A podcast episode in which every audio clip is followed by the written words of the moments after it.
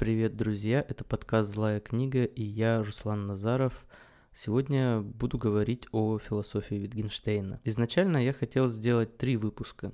Сначала поговорить о Пармениде, затем о Витгенштейне, а затем отдельно поговорить о моделях реальности. Но в этом случае получилось бы три очень нудных и длинных подкаста, и я решил избавиться хотя бы от одного из недостатков и убрал э, длину сосредоточившись на нудности. Сегодня я поговорю вот эти все три темы, но постараюсь все-таки покороче. Кстати, если кто-то еще не видел мое видео на ютубе, последнее про Витгенштейна, то рекомендую посмотреть. Там я рассказал о книгах, которые можно почитать, если вы интересуетесь биографией и философией раннего Витгенштейна. Все модели реальности, которые существуют, можно разделить на две категории. Одна категория – это структурная модель, структурные модели реальности, а вторая категория это бесструктурные модели. Примером структурной модели является, скажем, например, наука. Возьмите любой учебник по физике, и там вы обнаружите структуру в том смысле, каком я ее здесь понимаю. Это элементы какие-то и э, принципы, связывающие эти элементы. Поэтому я не буду здесь особенно разбирать именно структурную модель, она нам всем хорошо известна даже если мы плохо помним что-то из школьного курса, и уж тем более там не ученые, то мы прекрасно в жизни, в ежедневных наших делах замечаем, что руководствуемся именно структур, структурным представлением о реальности. Противопоставлено структурному пониманию, бесструктурное понимание реальности, но сегодня я хочу в основном говорить о тех лицах, которые, этих философах, которые были где-то посередине, даже не понятно, не посередине между структурой и бесструктурностью, а ближе подошли всего к бесструктурности. И такими философами являются Сартер и Витгенштейн. О... И Лев Шестов, да, подзабылось меня. О Шестове и о Сартре я уже подкасты записывал, пытался там показать, в чем была суть их философии, а вот именно с этой позиции, про которую я говорю. И сегодня, таким образом, мне остается поговорить именно о Витгенштейне. Но прежде чем я поговорю о Витгенштейне, я хотел бы пару слов о Пармениде сказать, потому что зачастую полагают, что Парменид э, может быть тоже отнесен к таким вот бесструктурным философам, потому что Э, его традиционные интерпретации, даже традиционная интерпретация Парменида, она вроде бы на это намекает. Достаточно открыть, там, посмотреть Википедию, чтобы понять, э, что же имел в виду что, что понимал под реальностью Парменид. И там будет очень много всего интересного, связанного с тем, что бытие это что-то такое единое, у чего нет никаких частей, то, что имеет чуть ли не сферическую форму и не изменяется, не возникло, не уничтожается. Вот такая штуковина. И такая штуковина вроде бы намекает нам на то, что реальность не имеет структуры, и все, цель достигнута. А на самом деле это не так, потому что если внимательно вот посмотреть на эту модель, модель Парменида в его традиционном понимании, то там сохраняются две проблемы, два момента. Во-первых, тому, что называет Парменид бытием, а этому это наделяется какими-то качествами, свойствами. Наличие свойств, даже если это свойство отсутствия свойств, а наличие свойств, оно само по себе – сразу приводит к нас, э, как я и говорил в подкасте про о Сартре, сразу нас приводит к вопросу о существовании, то есть то, что имеет свойства, существует, то, что свойств не имеет, не существует.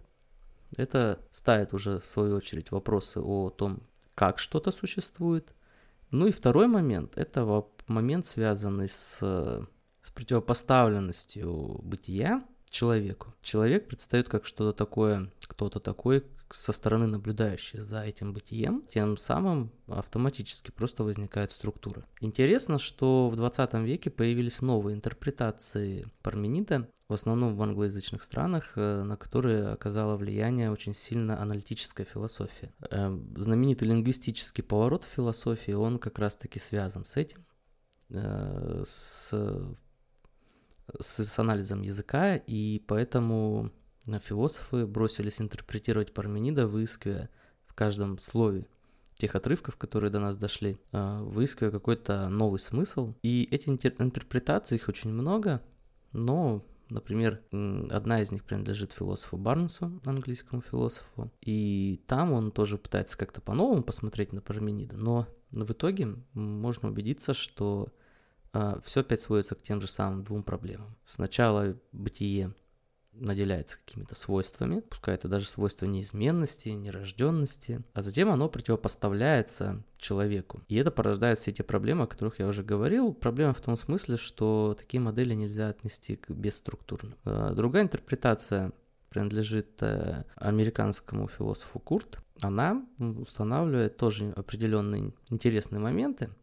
В частности, она вот это одно сплошное бытие о котором говорится стандартная интерпретация, она допускает, чтобы это бытие стало, ну, их стало несколько такими элементами. Единственным их свойством было бы как раз-таки то, что у них нет свойств, и э, это, эти элементы образуют, значит, ту ложную действительность, которую, которая нас окружает. Ну, даже в этой интерпретации бытию, бытие наделяется какими-то а, свойствами, тем не менее, возможно, скрытыми, или даже если не называть это свойствами, в любом случае бытие не замыкается на самом себе, потому что допускается движение бытия, допускается вот формирование, да, участие в формировании этого ложного образа мира, который мы имеем. Ну и опять-таки есть э, вот это противопоставление бытия и человека. Это вот к тому, что Парменид, ну на примере Парменида и на примере его новых интерпретаций я вот хотел показать, что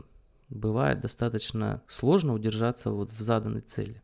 Если была цель, если бы она была, я в этом не уверен, была цель построить, создать такую бесструктурную модель, то теми способами, которыми это делал Парменид, это сделать было невозможно. И его интерпретаторы тоже не смогли через это, от этого отойти сильно далеко. Но ну, а сейчас э, давайте сразу перейдем к Витгенштейну. А, как я говорил, я записал видео о нем, на ютубе его можно посмотреть, там достаточно интересно я надеюсь. Там я больше поговорил о самом Витгенштейне, здесь я больше поговорю о его философии. Буду опираться на логико-философский трактат. А, а известно, что Витгенштейн создал две, две философских системы. Обычно вообще так у философов не принято.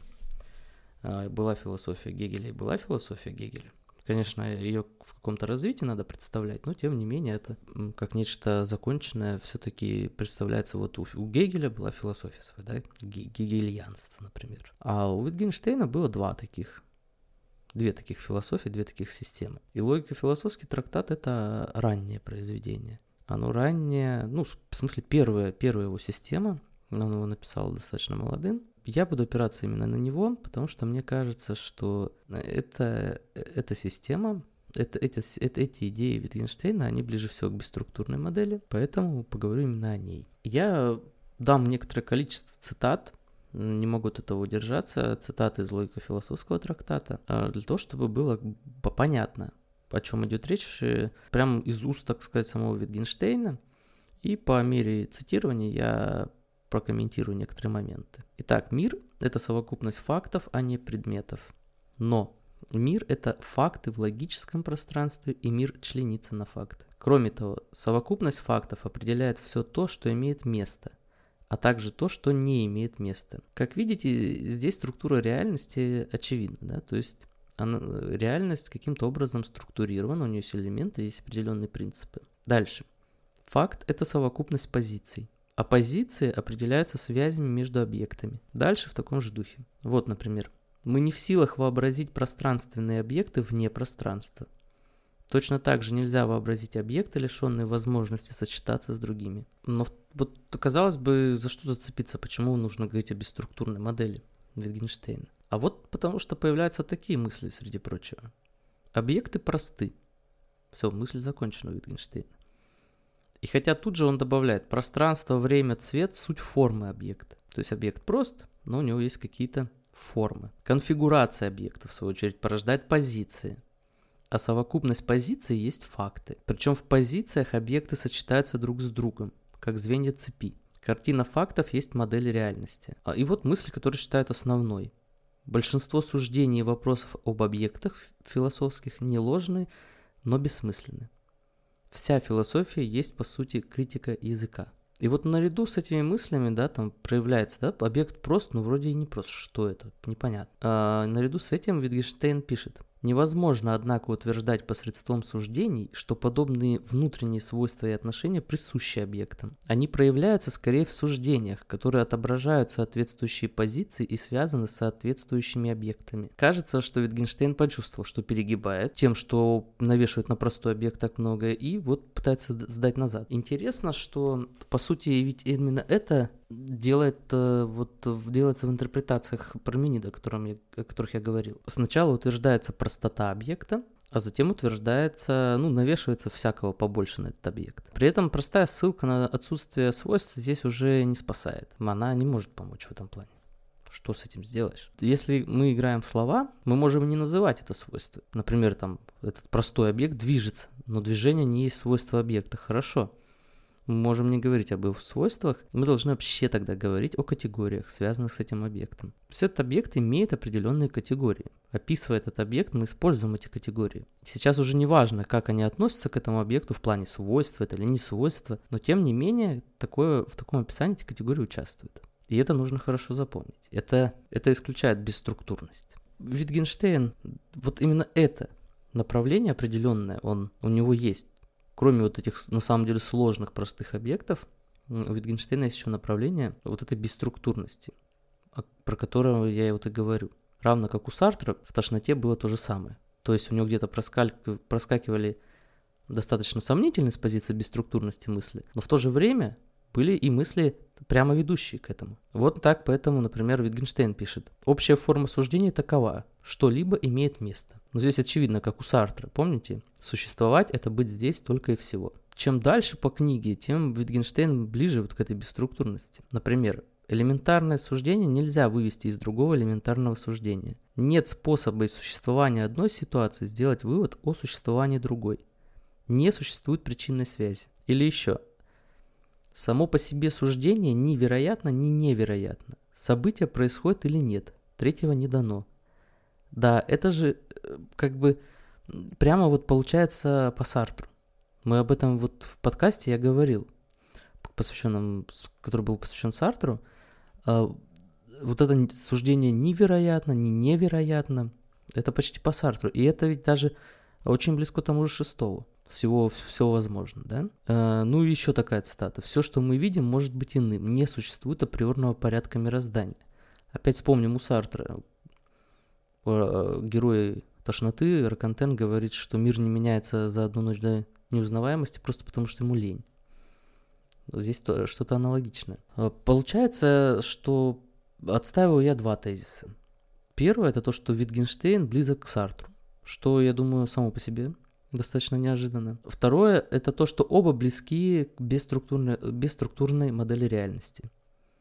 Надеюсь, что отчасти вот под подкастом о Сартре и этим подкастом мне удалось это как-то обосновать. А в завершении, наверное, возникает вопрос, в принципе, что такое бесструктурная модель, как ее можно представить. И я не хочу вас утомлять какими-то длинными рассуждениями на этот счет. Поэтому перечислю пункты, которые, скажем так, описывают эту модель. Одна из возможных таких моделей. Э, пункты эти таковы. Реальность – это А. А – это пустое понятие. Иные категории отсутствуют. Модель применима сама к себе. Вот эти пункты, четыре пункта, а они являются полным законченным описанием бесструктурной модели.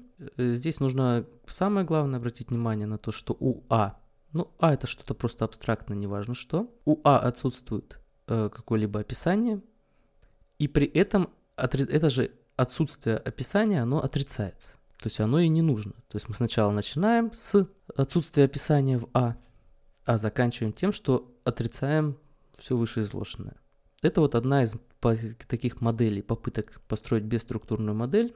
Мне ее привычно называть А-модель реальности. Вот примерно так я себе это представляю. Если вам понравился мой подкаст, ставьте лайк.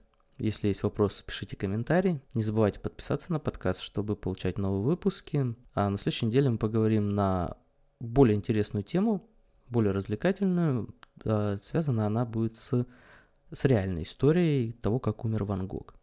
Есть серьезные интересные исследования на этот счет, и с выводами авторов этого исследования лично я согласен, поэтому Я хочу его представить, потому что оно не очень широко известно. Хочу представить, поговорить о нем. А, так что до встречи на следующей неделе.